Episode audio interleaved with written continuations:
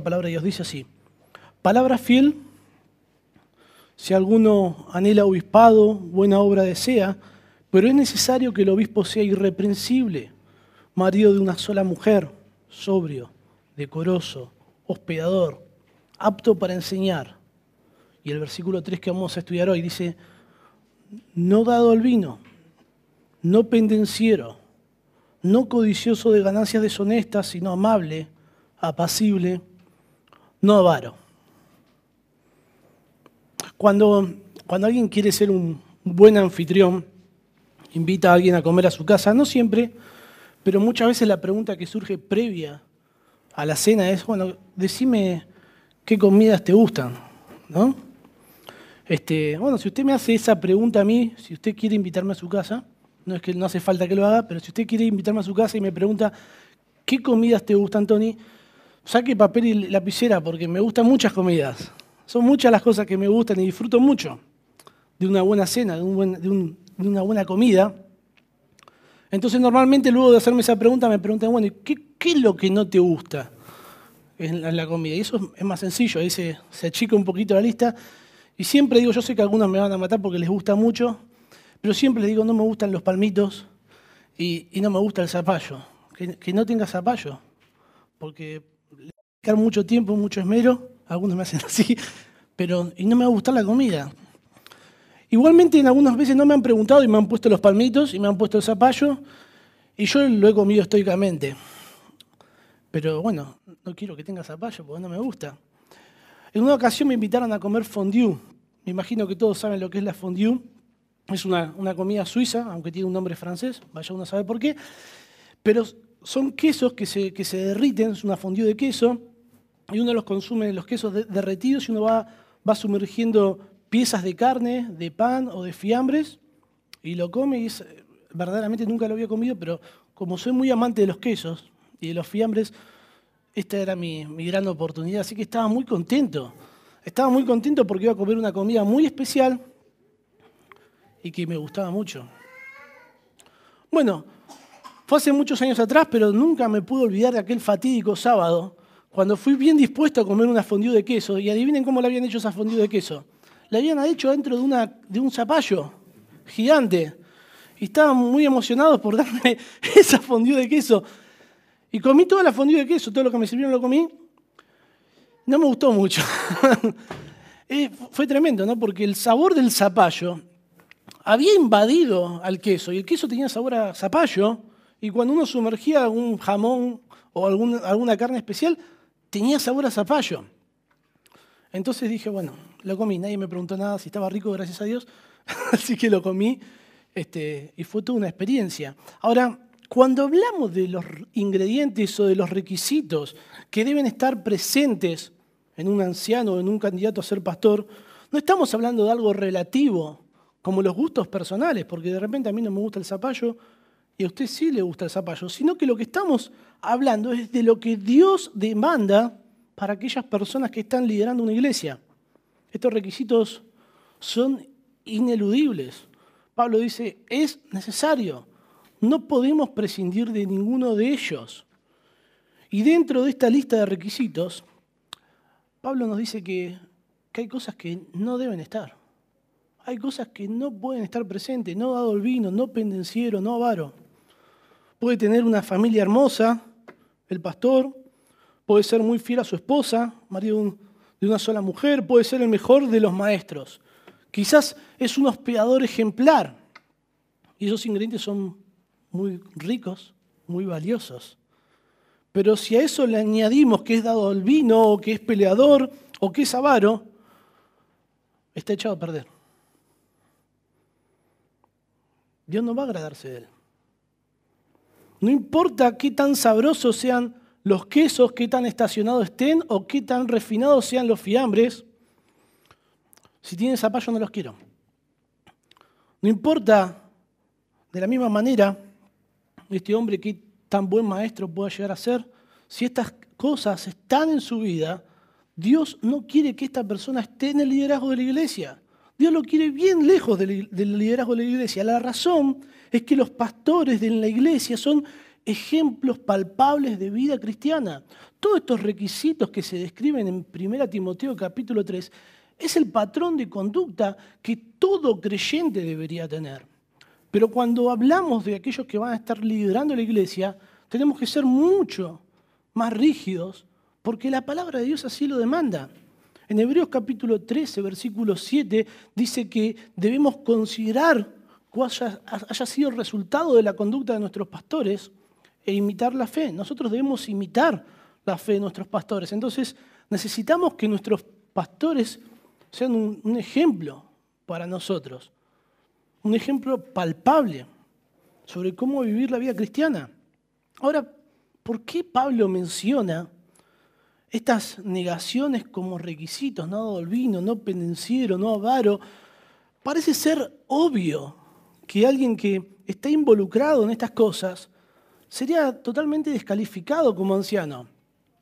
Pablo probablemente, probablemente, está haciendo un contraste con la conducta de los falsos maestros. Si bien no tenemos evidencia interna que los falsos maestros abusaban de las bebidas alcohólicas porque se dice que eran ascetas, ellos se abstenían de ciertos alimentos, se abstenían de ciertos placeres, pero es probable que quizás sean muy rigurosos con ciertas cosas, pero que sean medios abusadores del alcohol. Es probable. Era muy común en aquel entonces que las personas se emborracharan con vino. Sin embargo, claramente vemos en las epístolas pastorales que sí eran contenciosos, que sí eran pendencieros y que sí estaban motivados por el dinero, eran personas codiciosas. Cuando enseñaban, en el capítulo 5, el versículo 4, dice que ellos hacían contiendas de palabra y que el resultado de todas esas contiendas era que nacían envidias, pleitos y disputas. El versículo 5 dice que toma la piedad como fuente de ganancia. El versículo 10 luego dice que raíz de todos los males es el amor al dinero, el cual codiciando algunos se extraviaron de la fe. Así que es muy probable que Pablo esté haciendo un contraste fuerte con los falsos maestros para explicar lo que un líder espiritual no debe ser en la iglesia. Los maestros falsos en aquel entonces llegaron a ocupar posición de liderazgo dentro de la iglesia y Pablo quería asegurarse a través de todos estos requisitos que esa situación no se volviera a repetir en la iglesia, porque era un asunto muy importante. Nosotros vamos a ver en estos versículos que el pastor debe ser un ejemplo espiritual para los creyentes por lo que no es. El pastor debe ser un ejemplo para los creyentes por lo que está ausente en su vida. Y en este caso habla sobre el vino. Dice que el pastor debe ser un ejemplo para los creyentes por no abusar del vino. Los líderes de la iglesia deben caracterizarse por ser moderados. Aunque vamos a hablar específicamente de las bebidas alcohólicas, ya que Pablo así lo hace, hay principios implicados que transcienden la barrera del vino y se pueden aplicar a otras bebidas. Incluso se pueden aplicar estos principios a otras comidas que consumidas en exceso o sin moderación son también nocivos para la salud. Entonces Pablo dice que debe ser no dado al vino. Entonces, ¿qué hacemos? es un tema, y no es un tema menor. Yo crecí, hermano, les abro mi corazón, crecí en una iglesia donde se hablaba de que si alguien tomaba vino estaba pecando, y se lo juzgaba con mucha dureza, y se lo condenaba a un hermano si tomaba vino. Entonces es importante entender qué es lo que se vivía en aquel entonces y qué es lo que dice la palabra de Dios al respecto quería escuchar la opinión de, maestros que yo admiro mucho, tres de ellos que, son grandes maestros, no les voy a decir quiénes son, porque si no alguno va a decir, bueno, si fulano dijo esto, es así. Pero son tres maestros que son muy grandes maestros, muy reconocidos por, los creyentes y que mm, entre ellos son amigos. Es muy interesante. Y estos tres maestros tienen tres posturas diferentes con respecto al vino. Y eso es mucho más interesante. Uno dice que el alcohol es un don del Señor. Si uno lo toma con moderación, es un regalo de Dios. Y es algo totalmente válido, es totalmente permitido. Otro, otro pastor, otro maestro dice que consumir alcohol no es correcto y que sería pecaminoso que un creyente hiciera esto. Otro pastor dice, bueno, consumir alcohol No es un pecado, pero es muy imprudente que un creyente haga eso. Entonces, ¿qué hacemos? Tenemos tres líderes, tres amigos, tres posiciones diferentes. Yo le pido, hermano, que me tenga paciencia para terminar este punto. Vamos a estudiar qué dice la palabra de Dios al respecto. El gran problema por las discrepancias que, tienen estos hombres no está en la interpretación del texto bíblico, ya que los tres coinciden en que la Biblia permite la ingesta de alcohol, por como está diciendo el texto, sino que el gran problema está en las distintas posiciones que hay sobre cómo era el vino en aquel entonces. Como todas las cosas van cambiando, el vino de aquel entonces era muy diferente al vino de hoy en día, y eso es algo que es verdad. Pero hay muchas diferentes opiniones dentro de los historiadores de qué clases de vino había en aquel entonces. Algunos dicen que el vino se diluía tanto que era imposible emborracharse. Incluso a los niños les daban ese vino diluido en agua. Lo hacían para poder purificar el agua.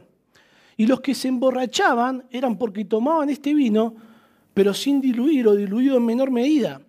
Y eso nos representa un gran problema, ya que sería imposible decir, cuando en la Biblia se menciona la palabra vino, bueno, qué graduación alcohólica, qué tan diluido estaba o qué tan diluido no estaba. Otros dicen que el vino sí se diluía, pero no tanto como, como para no poder llegar a emborracharse. El Talmud, que es un libro que contiene las tradiciones orales de los judíos, posee varias referencias a la mezcla del vino y eso sí nos aporta una buena información. En una parte afirma que el vino que no tiene tres partes de agua no es vino. Otra referencia afirma que las cuatro copas que se tomaban en la Pascua tenían tres partes de agua y una parte de vino. Ahora, otra porción diferente en el Talmud dice que la mezcla normal eran dos partes de agua por una de vino. Algunos afirman que la razón por la que se mezclaba el vino en aquel entonces era porque tenía tanto contenido alcohólico que era demasiado fuerte, entonces se lo diluía. El agua pura no era común, en aquel entonces el agua normalmente estaba contaminada por gérmenes que eran nocivos para la salud, y al mezclarse el agua con el vino, el vino no quedaba tan fuerte y tenía un efecto purificador sobre el agua.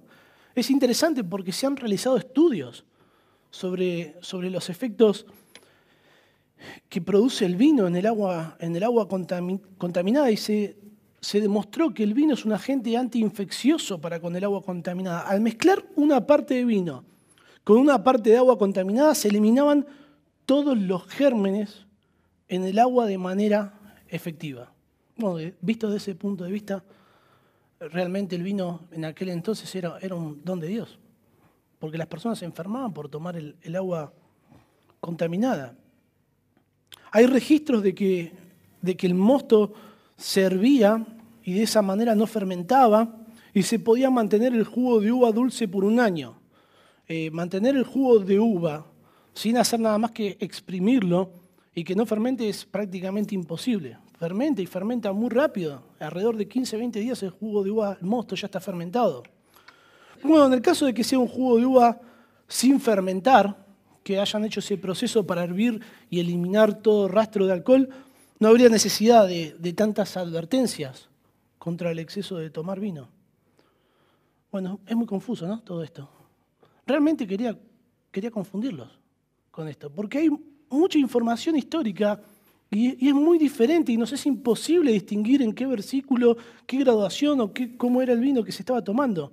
Hay algunos que son muy osados y dicen, no, el vino que, que tomaba el Señor era, era un cirá de 13 grados y medio de graduación. ¿Cómo saben? Es, es incomprobable, todo lo contrario hay más evidencia de que no era así. No, sería muy difícil tomar una decisión, una posición al respecto por toda esta información y estaríamos tomando una decisión que no está basada en la Biblia, sino que está basada en un montón de información histórica, que sí es importante.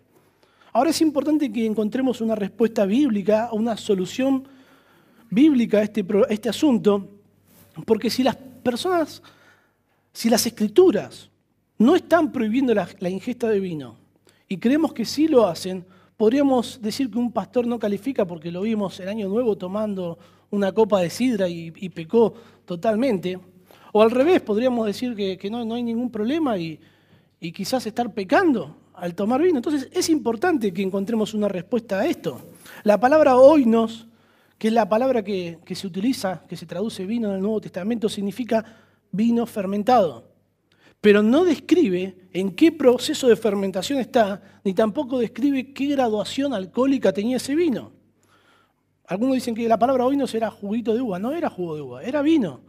Pero no sabemos qué tan fuerte era, no lo sabemos. Vimos que, el jugo de, uva fermentaba muy rápido en aquel entonces. Y algunos dicen que, bueno, que el vino que bebió el Señor en la Pascua era jugo de uva.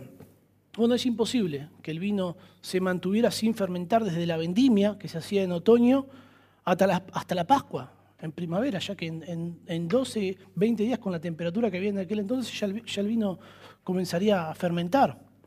En Marcos capítulo 2, versículo 22 dice que, y nadie echa vino nuevo en odres viejos. De otra manera el vino nuevo rompe los odres y el vino se derrama y los odres se pierden. Pero el vino nuevo en odres nuevos se ha de echar. Los odres eran contenedores de cuero donde se ponía el vino y, el vino cuando comienza el, proceso de fermentación, después Alejandro me puedes corregir esto que vos sabés de química bastante, comienza a emanar gases. Y esos gases hacían que el, odre se hinchara. Entonces, si el odre ya estaba usado, cuando se hinchaba se quebraba y se derramaba el vino. Entonces, se usaban odres nuevos de cuero y uno a través de una inspección visual veía cómo el odre se hinchaba y sabía, podía saber en qué proceso de fermentación estaba el vino. este, pasaje, este pasaje nos describe cómo era la guarda de vino en aquel entonces y sí nos describe que, tenía un proceso de fermentación. Una de las acusaciones que le hicieron al Señor Jesús es que bebía vino. Y eso me, a mí me chocó leerlo. En Lucas capítulo 7, versículo 33 dice que vino Juan el Bautista que ni comía pan ni bebía vino, estaba hablando el Señor Jesús, y decís, demonio tiene. Pero vino el Hijo del Hombre que come y bebe, y decís, este es un hombre comilón y bebedor de vino, amigo de publicanos y de pecadores. Si ese vino estaba tan diluido que era imposible emborracharse, la acusación no tendría ningún sentido. El problema de los fariseos y escribas eran que rechazaban la verdad, no importa de quién viniera, y siempre iban a encontrar alguna excusa para rechazar la verdad. Es claro que, el vino del que habla la Biblia tendría algún nivel de graduación alcohólica, pero no va a ser imposible establecer qué graduación alcohólica tendría o cómo se diluía en cada caso. Pero sí tenemos información suficiente y advertencias suficientes en las escrituras de que si se lo bebía en exceso, las personas se embriagaban y se emborrachaban. Lo que debemos hacer con este, este problema es encontrar un punto de contacto con lo que nos dice la Biblia sobre lo que producía el vino de aquel entonces y lo que sucede con el vino hoy en nuestros días. Las, las personas de aquel entonces tomaban vino en exceso y se embriagaban. Y hoy sucede lo mismo. Y, sucede mucho, sobre todo en, la juventud. Es tremendo. Ahora, las personas en aquel entonces también podían tomar vino sin emborracharse. Eso se llama moderación. Y hoy en día también hay personas que pueden tomar vino y ser moderados y no embriagarse. ¿Recuerdan los tres pastores que les mencioné con tres posturas diferentes? ellos están de acuerdo en una sola cosa y que sí vale la pena mencionar, ellos están de acuerdo en que Dios condena de una forma abierta la borrachera y la embriaguez. Y ese es un punto, un buen punto de partida. La embriaguez o la borrachera es uno de los vicios más comunes en la antigüedad. Es interesante que algunos escritores paganos no hablaban en contra de la borrachera, hablaban en contra de las peleas que se producían a raíz de la borrachera, hablaban en contra de los actos impropios, pero nunca hablaban en contra de tomar vino, como si pretendían que hubiese una especie de borrachera controlada, o no querían dejar de tomar vino, quizás. Pero es interesante que Pablo hable sobre este tema. No dado el vino no significa, en el original la idea en este versículo, no significa abstinencia total, sino que significa moderación. Literalmente, significa alguien que no está junto al vino. La nueva versión internacional traduce esta palabra no debe ser un borracho. Algunos diccionarios de griego dicen que esta palabra significa borracho, alguien entregado a la embriaguez, otro dice que significa borracho, ebrio, dado al alcohol. Alexander Strauch dice que significa no pendiente ni excesivamente indulgente con el vino. Ningún comentarista, ningún comentarista, por lo menos lo que he leído yo, dice que no dado el vino significa que no toma ni una sola gota de vino. La clave para poder entender qué es lo que se refiere Pablo con no dado el vino, la tenemos en las mismas epístolas pastorales. Primera Timoteo capítulo 3, versículo 8, están los requisitos de los que están sirviendo como oficiales diáconos en la iglesia. Dicen, no dados a mucho vino. Entonces ahí ya nos habla sobre la moderación. En Tito 2.3, cuando se habla de las ancianas, las mujeres mayores de la iglesia, dice que no deben ser esclavas del vino. Abusar del alcohol es pecado. Hay personas que quizás se toman una licencia una vez al año. Bueno, una vez al año no hace nada. Dos veces al año, bueno. No, la Biblia es muy clara. El abuso del alcohol es pecado. Es pecado y conlleva serias consecuencias. En 1 Corintios capítulo 5, versículo 9, no lo busque, yo se lo leo, dice así, os he escrito por carta para que no juntéis con los fornicarios, no absolutamente con los fornicarios de este mundo, o con los avaros, o con los ladrones, o con los idólatras, pues en tal caso sería necesario salir del mundo. Más bien, os escribí que no juntéis con ninguno que llamándose hermano fuere fornicario, avaro, idólatra, malediciente o borracho. Con el tal ni aún comáis. Alguien que está entregado a ciertos pecados, como por ejemplo la borrachera, está dando una evidencia externa de que no es un creyente verdadero. Pablo hace un énfasis cuando dice alguien que llamándose hermano, y ahí da la lista. Bueno, a causa de, de ese pecado se debía practicar la disciplina con esta persona. Porque es muy clara la palabra de Dios, dice, con el tal ni aún comáis. Y el versículo 12 y 13 de 1 Corintios capítulo, capítulo 5 nos dice que no debemos juzgar a las personas de este mundo, pero sí debemos, sí debemos condenar los pecados que suceden dentro de la iglesia con los creyentes, o entre aquellos que dicen ser creyentes. Entonces, si vemos un borracho en la calle, no, no debemos andar juzgándolo, no debemos andar condenándolo porque esa podría haber sido nuestra situación si el Señor no nos hubiera salvado. Lo que debemos hacer es predicarle el Evangelio. Eso es lo que necesita. En 1 Corintios capítulo 6, versículo 9 al 11 dice, ¿no sabéis que los injustos no heredarán el reino de Dios? Y da una lista de pecados, dice, ni los avaros, y dice, ni los borrachos. Y, y el versículo 11 dice algo que es muy particular, dice, y estos erais algunos, mas ya habéis sido lavados ya habéis sido santificados, ya habéis sido justificados en el nombre del Señor Jesús y por el Espíritu de nuestro Dios. Algunos de los corintios eran borrachos, pero cuando se convirtieron al Señor, dejaron de serlo. La fe genuina transforma la vida de las personas. Una persona que dice que conoce al Señor y sigue su vida entregado a la borrachera, está demostrando que verdaderamente nunca se convirtió. No tenemos ninguna evidencia de que haya un fruto de la salvación en su vida. La salvación es solo por gracia, es solo por medio de la fe. Pero la salvación genuina se demuestra a través de los frutos de una vida transformada. Cuando se prohíbe que el pastor sea dado, dado, el vino, se está salvaguardando a la iglesia de estar liderada por alguien que, que no conoce al Señor o por alguien que está dando evidencias de que aún no se ha convertido. Abusar del alcohol, y esto es una advertencia para todos, abusar del alcohol expone a las personas a un peligro potencial. Y esto es algo que debemos considerar. Permítanme tomar un vaso de agua. Proverbios capítulo 20, versículo 1 dice, el vino es escarnecedor la sidra alborotadora. Y cualquiera que por ello yerra, embriaga. O yerra, que significa alguien que se está embriagando, no es sabio. En Proverbios 23, la Biblia de las Américas dice así. ¿De quién son los ayes? ¿De quién las tristezas? ¿De quién las contiendas? ¿De quién las quejas? ¿De quién las heridas sin causa? ¿De quién los ojos enrojecidos? parece como si fuera un acertijo y dice, de los que se demoran mucho con el vino, de los que van en busca de vinos mezclados. No mires al vino cuando rojea, cuando resplandece en la copa, entra suavemente, pero al final, como serpiente muerde y como víbora pica. Tus ojos verán cosas extrañas y tu corazón proferirá perversidades y serás como el que se acuesta en el medio del mar o como el que se acuesta en lo alto del mástil. Y dirás, me hirieron, pero no me dolió.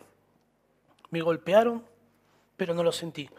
Cuando despierte, volveré a buscar más. Tremendo los efectos destructivos que puede producir el alcohol en exceso en la vida de una persona y la adicción con la que concluye.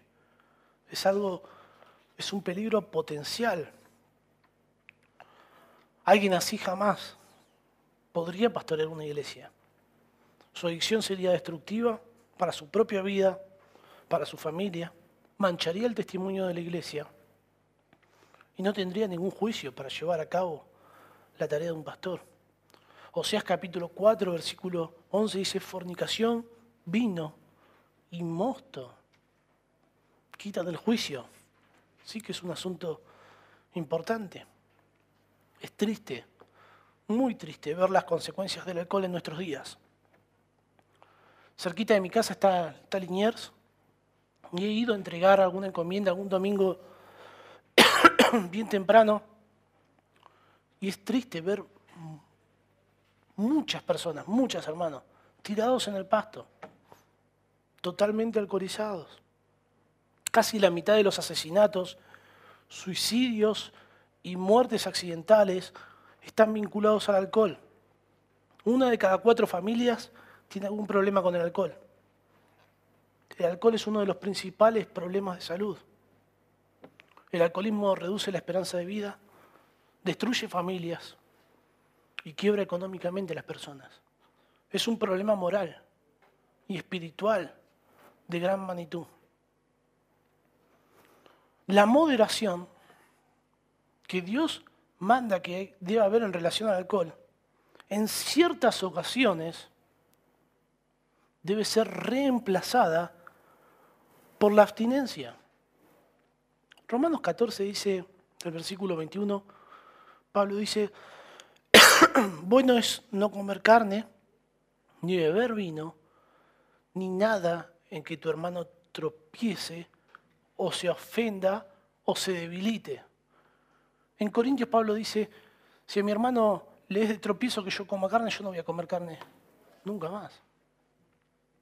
Yo tengo libertad para beber vino con moderación, pero esa libertad se ve restringida cuando causa la caída de otro en pecado, cuando produce dolor en otras personas. Si un pastor está en medio de una congregación donde todos creen que el tomar vino es algo pecaminoso, sin lugar a dudas debería abstenerse hasta que la congregación cambie sus convicciones en este asunto. Si estoy siendo hospedado por alguien o invitado a cenar por alguien que, que tomar vino sería un problema, bueno, lo mejor sería abstenerse, no tomar vino.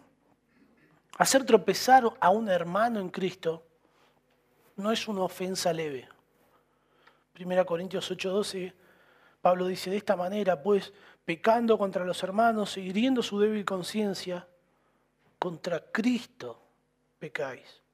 Es una advertencia fuerte hacer caer a un hermano es una ofensa grave. No estoy pecando contra mi prójimo, estoy pecando contra Dios mismo.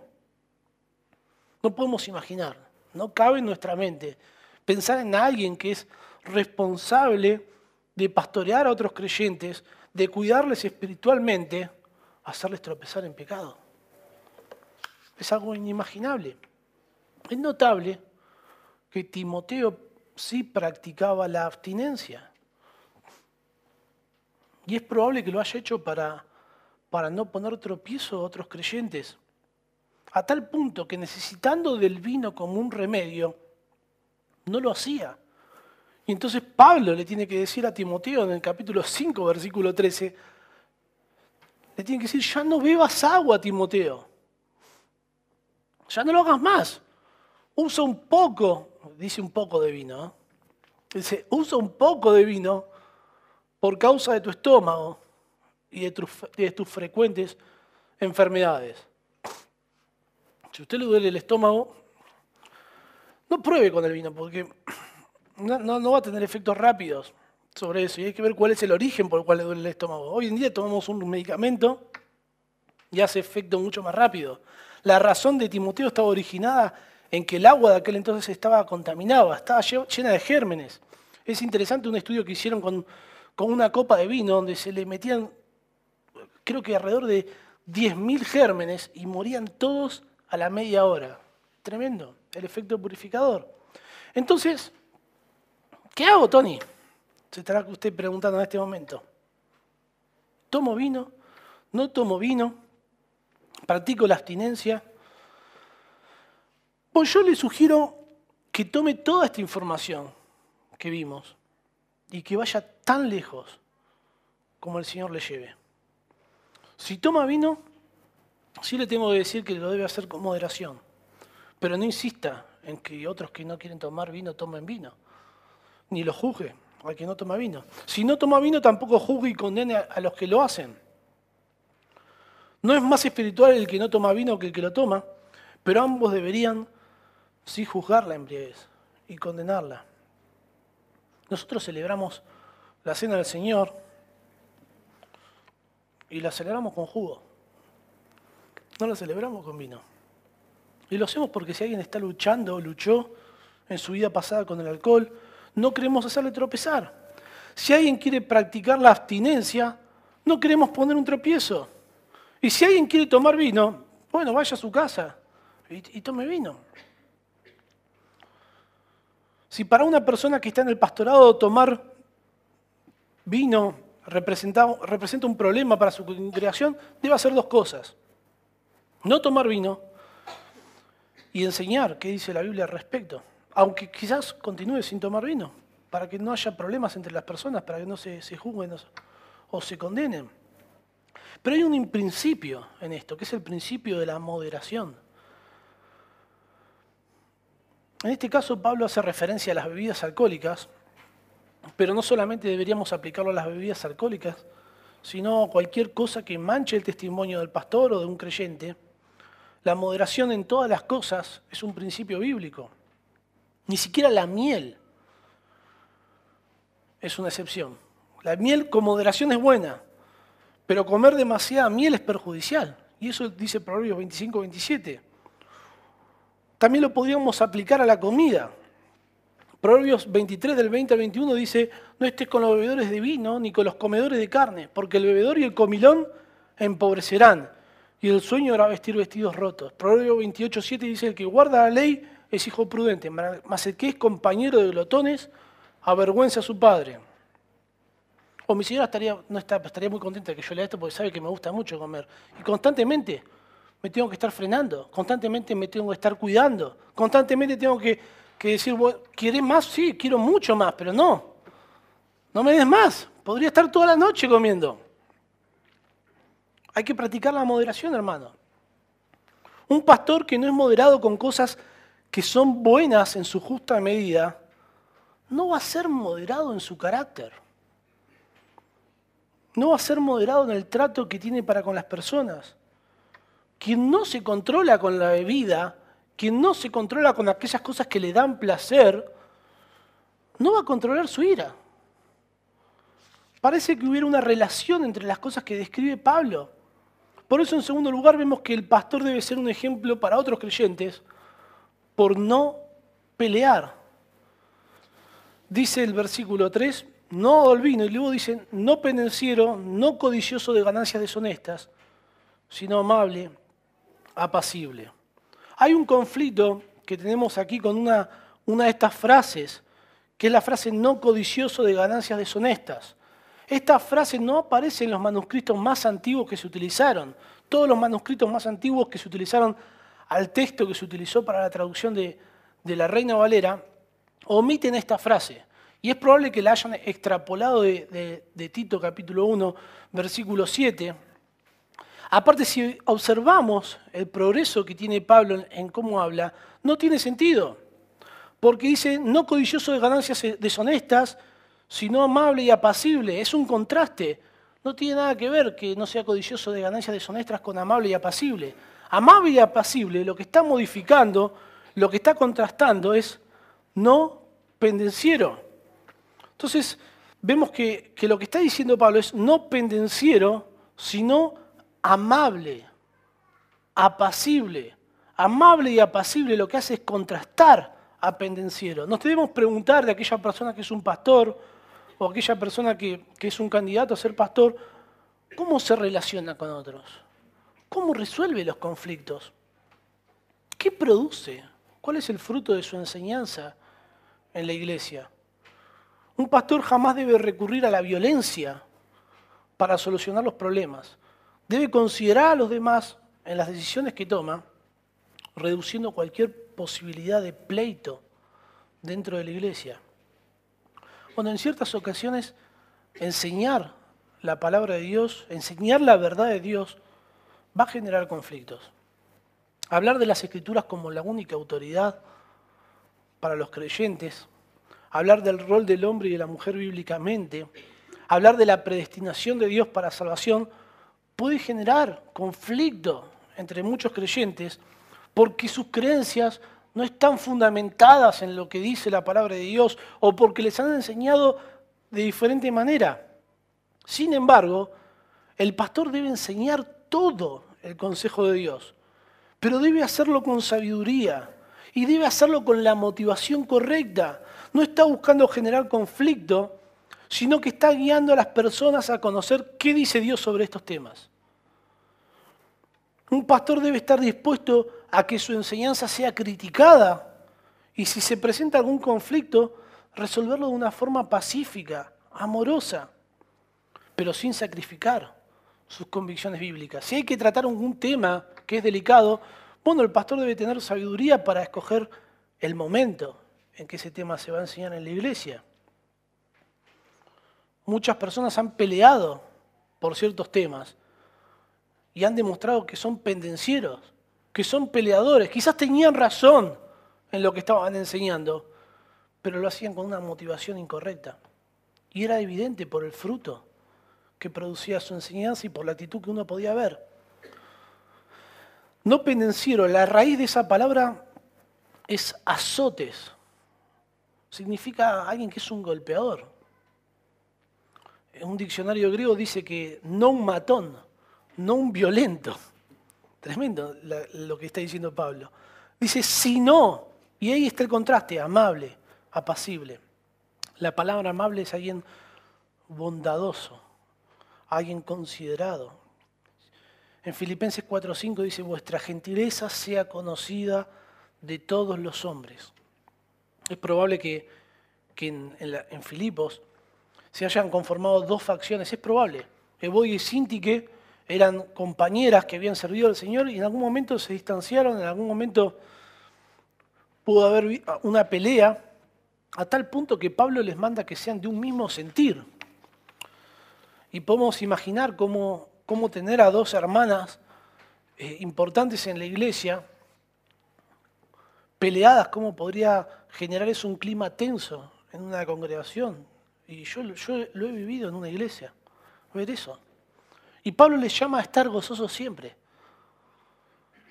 Y la demostración de ese gozo cristiano es a través de la gentileza. Por eso inmediatamente le dice, vuestra gentileza sea conocida delante de todos los hombres.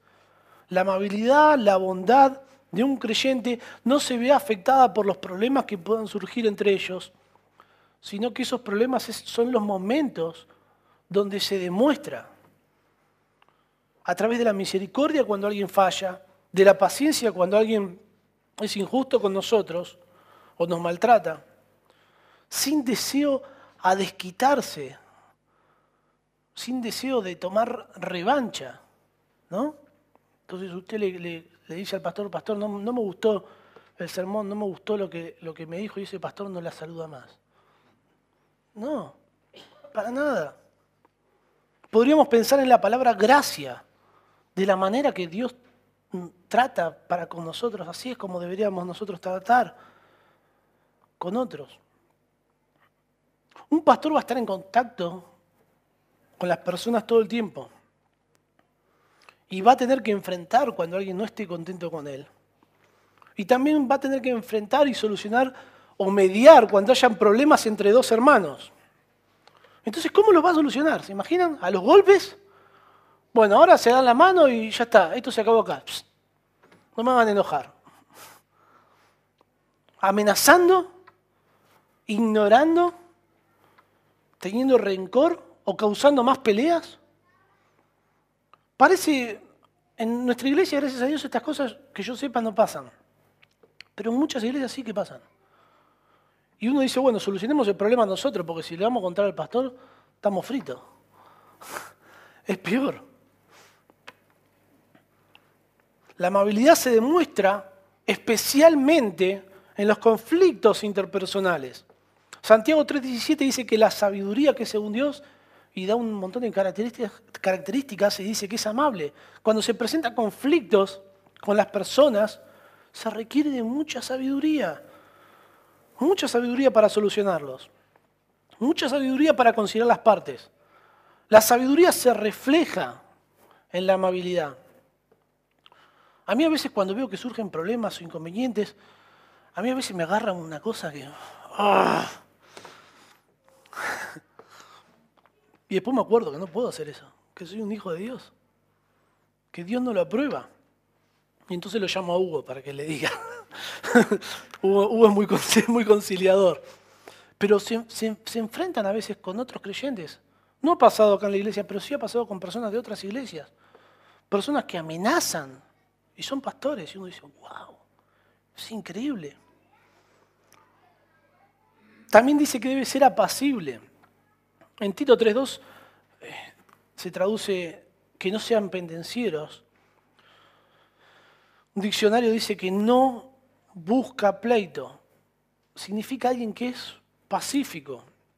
Dios odia, Dios odia las divisiones y peleas en, la iglesia. Es algo que Dios odia. Proverbios 6.16 dice seis cosas aborrece Jehová y un énfasis, dice aún siete abomina su alma y da una lista y las siete concluye el que siembra discordia entre hermanos. Ese que siembra discordia entre hermanos no debería ser el pastor. Las peleas en la iglesia paralizan la iglesia. Inclusive matan muchas iglesias locales. Normalmente van a surgir problemas dentro de la iglesia y los líderes deben lidiar con esos problemas sin ser parte de ese problema. Un anciano debe ser un hombre pacificador. Se puede enseñar la verdad de Dios con autoridad y al mismo tiempo con amor como era la conferencia que, hacíamos acá, verdad en amor. Un pasaje que he tenido que recurrir muchas veces desde mi adolescencia y repetírmelo es 2 Timoteo 2, 24 25, que dice que el siervo del Señor no debe ser contencioso, sino amable para con todos, apto para enseñar, dice, sufrido, que con mansedumbre corrija a los que se oponen, por si quizá Dios les conceda que se arrepientan y escapen del lazo del diablo aunque están cautivos a voluntad de él. Si alguien quiere ser anciano porque le parece que, es, que lindo, qué lindo ser anciano. No, está completamente equivocado. Porque el llamado al ministerio pastoral sí que es lindo, pero es un llamado a sufrir. Hay que estar dispuesto a sufrir en ciertas ocasiones. No solamente de parte del mundo, sino también de parte de la iglesia. Al compartir el Evangelio, algunos incrédulos van a oponerse y va a presentar, o van a presentar oposición a algunos incrédulos. Y la, motivación del anciano nunca debe ser la venganza, la revancha, sino que debe ser la amabilidad y la gentileza. Les va a corregir, pero el objetivo de la corrección no va a ser, bueno, ahora lo voy a corregir, vas a ver, este no viene más. No, el objetivo de la corrección es que Dios guíe a las personas al arrepentimiento. Un pastor debe ser lo suficientemente accesible y confiable para que si yo tengo un problema, con él o con otro creyente, puede ir, puede ir tranquilamente, sabiendo que están las puertas abiertas para dialogar y hablar sobre cualquier tema. Si algo que el pastor hizo me molestó, si algo que el pastor hizo me, me dolió, bueno, debe ser confiable como pacificador para que yo le pueda decir, bueno, Alejandro, Hugo, eh, ¿cómo, ¿cómo, es esto? No entiendo por qué se tomó, por qué tomaron esta decisión, yo quisiera saber, o cómo es este asunto. Alguien que no controla su ira, que no controla sus pasiones, es muy difícil que, que llegue a controlar su codicia porque raíz de todos los males es el amor al dinero. Por eso es que el pastor debe ser un ejemplo para los creyentes por no amar el dinero. Al final dice que no debe ser avaro, no avaro. La palabra griega es afilárgiros, que viene de la palabra filo, que es amor a la plata, y, ahí con la letra A adelante significa no, alguien que no ama a la plata, alguien que no ama al dinero quienes están en el ministerio no deben tener ningún interés personal o económico. No deben ser personas que están muy preocupados por los bienes materiales o por las cosas de este mundo. Los ancianos deben estar motivados por el amor a Dios y el amor a otros creyentes, no por el dinero.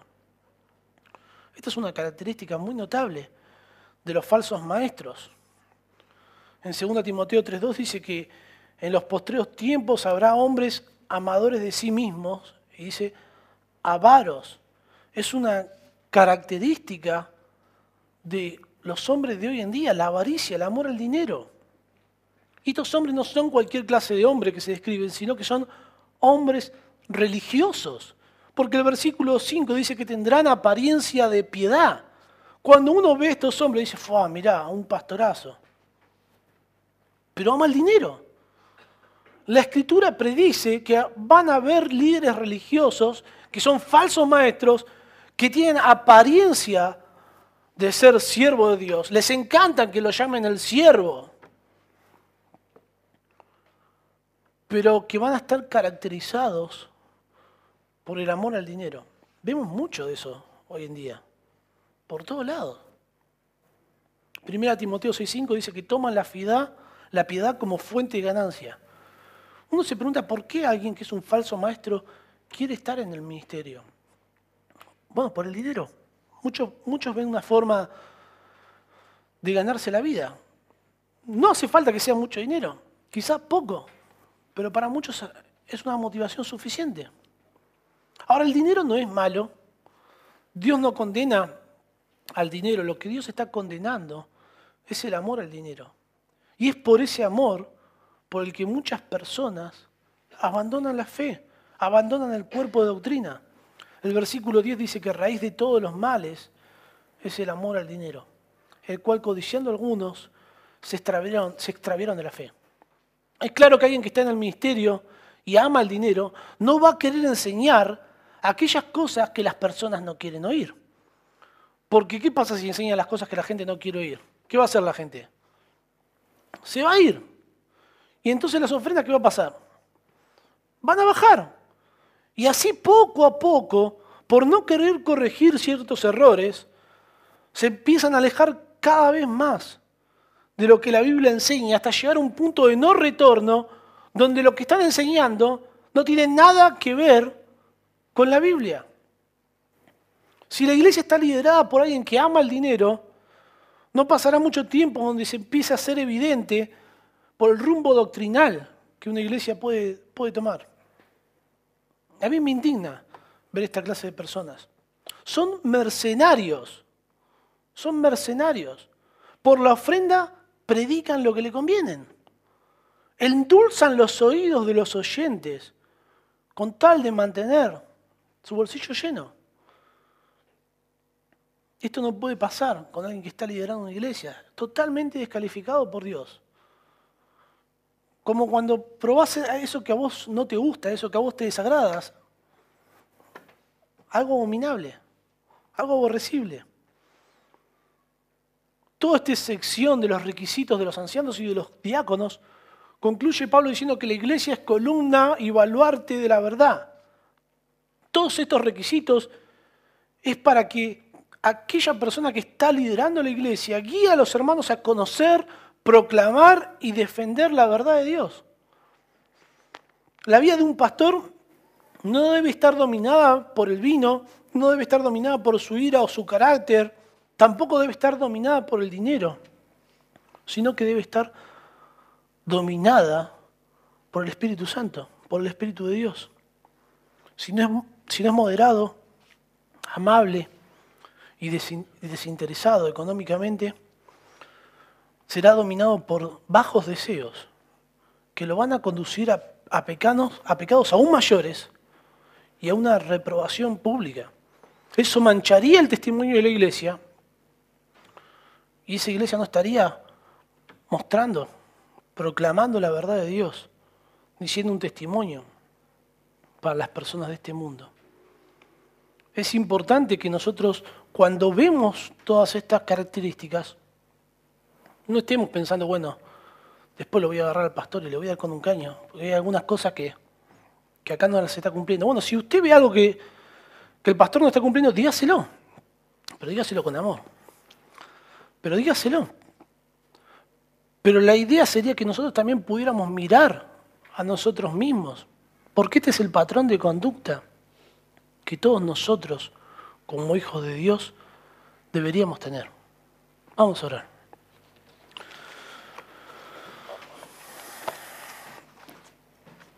Querido Dios, Señor, mi Padre nuestro, Señor, ver, ver el estándar de tu persona misma, de tu santidad, Señor, para como el modelo para nuestras vidas, Señor, hace que nos demos cuenta, Señor, nuestra incapacidad y cómo necesitamos, Señor, de tu poder, de tu gracia, de tu palabra, obrando nuestras vidas, santificando nuestras vidas. Y te pido por Alejandro, por Hugo, Señor, por cada uno de los hermanos aquí, para que no permitamos que, que ninguna de estas cosas, Señor, formen parte de la iglesia, formen parte de nuestra vida, Señor, y manchen el testimonio. Que si algo de esto surge, por más mínimo que sea, tengamos la disposición para, para tratarlo bíblicamente, y buscar tu consejo, Señor. Señor, gracias por, por tu palabra, porque es preciosa, porque nos, nos anima, nos alienta, transforma nuestras vidas, Señor. Padre, permítenos meditar en estas cosas, no solamente los domingos, sino cada día de nuestras vidas, Señor. En tu gracia, Señor, manténnos, manténnos firmes, Señor en lo que tú te agradas, Padre. En el nombre del Señor Jesús. Amén.